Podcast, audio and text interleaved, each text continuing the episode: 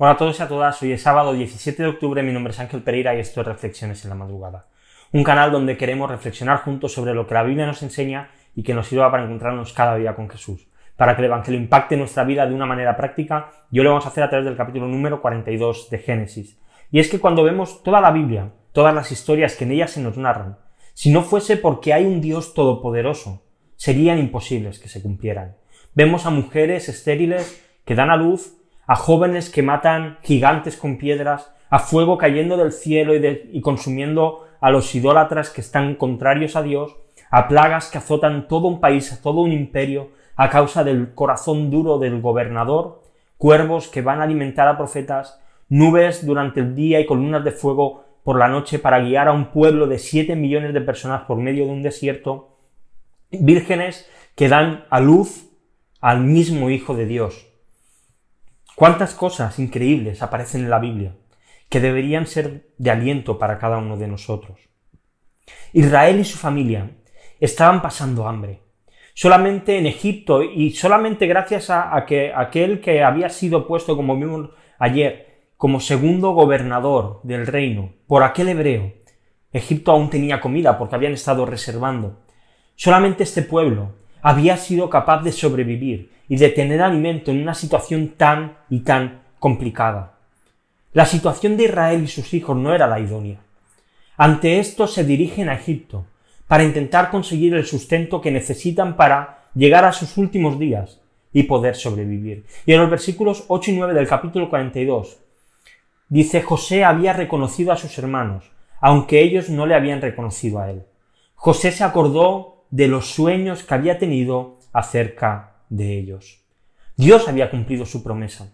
Aquel sueño que él tuvo de pequeño, que contó a sus hermanos, que contó a sus padres, que se convirtió al finalmente en su venta a aquellos eh, transportistas de esclavos, aquella promesa que enfureció a sus hermanos, Dios ahora la había cumplido.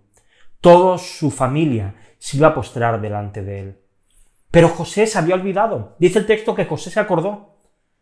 Ya para él no tenía mucho sentido esta, esta promesa. Al fin y al cabo ya estaba en un lugar de honor. Pero lo que Dios le había prometido de joven, con el paso de los años, se convirtió en una realidad. Y es que podemos estar seguros de que lo que Dios promete, Dios lo cumple. A veces son cosas personales, a veces son cosas más generales, a veces son promesas universales. Vemos en Hebreos 11, como nos habla de que muchos de ellos recibieron las promesas que Dios les había dado y vivieron conforme a ellas. Otros no llegaron a verlas, pero finalmente, pues sucedieron. Pero aún así, estas promesas de Dios fueron el sustento, no las olvidaron, las guardaron en su corazón y vivieron por ellas. Pero José vemos que sí que se olvidó. José dejó de pensar en la promesa que Dios le había dado hasta que llegaron sus hermanos. Este era el mensaje de Dios. Y Dios le estaba diciendo, José, yo no me he olvidado. Y qué gozo es saber que Dios nos olvida de todo lo que promete, que Dios no es hombre para que mienta, que lo que Él ha prometido, Él lo va a hacer. Así que si Dios te ha hecho una promesa, guárdala en tu corazón. En medio de la dificultad, aferrémonos a las promesas de Dios. Quizá no sea algo específico, pero la Biblia está llena de promesas de Dios. Realmente debieran ser motivos de ánimo y de aliento para nosotros. Por eso necesitamos memorizar la Biblia, guardarla en nuestro corazón, para que cuando venga el problema nos podamos acoger a ellas. ¿Sientes que se ha olvidado Dios de ti? A veces nos podemos sentir así. Pero mira tu vida y maravíllate de cómo Dios ha cumplido muchas cosas que ha dicho.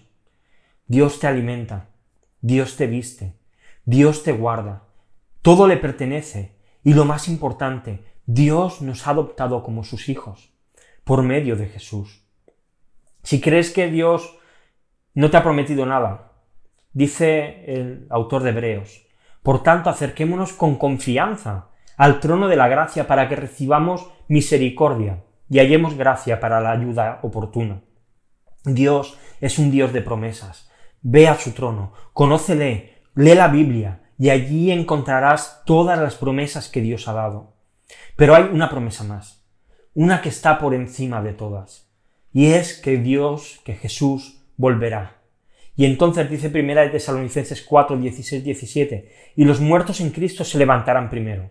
Entonces nosotros, los que estemos vivos y permanezcamos, seremos arrebatados juntamente con ellos en las nubes, al encuentro del Señor en el aire, y así estaremos con el Señor siempre. Y es que esta es la gran promesa, la gran promesa a la que aferrarnos. Cristo volverá por los suyos. Así que vive con esta esperanza. Este debe ser el motor de nuestras vidas. Que aquel que vino a la tierra, que murió y que resucitó, que luego fue ascendido al cielo, llegará el día en que vuelva, y a los suyos se los llevará, y reinaremos con él y estaremos con él durante toda la eternidad. Como siempre te dejo dos preguntas para reflexionar. La primera, ¿de qué manera ver que lo que Dios prometió a José finalmente se, se cumplió? Te ayuda a ti a vivir esperando y confiando en las promesas de Dios.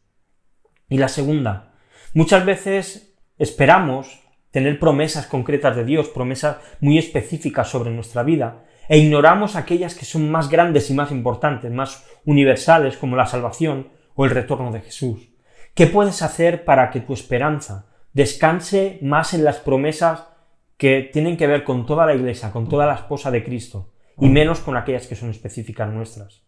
Y como siempre te dejo unos textos para leer, números capítulo del 25 al 29, seguimos en este reto de leer la Biblia en un año, y nada más, si te ha gustado el vídeo, dale a like, suscríbete al canal, dale a la campanita para que te lleguen notificaciones. Y recuerda que estamos en Facebook, en Twitter, en Instagram. Y aquí tengo una novedad. A partir del próximo lunes, todas las reflexiones, aparte de tenerlas en vídeo en YouTube, también las tendremos en Instagram, en IGTV, así que si nos sigues en Instagram, desde ahí podrás verlas. Y también pues recuerda que puedes escucharnos en formato podcast en iBox, en iTunes y en Spotify. Así que nada más, acabamos aquí esta semana y volvemos el lunes con una nueva reflexión sobre el capítulo 43 de Génesis. Que tengáis un buen fin de semana, un buen culto mañana domingo y nos vemos pronto. Hasta luego.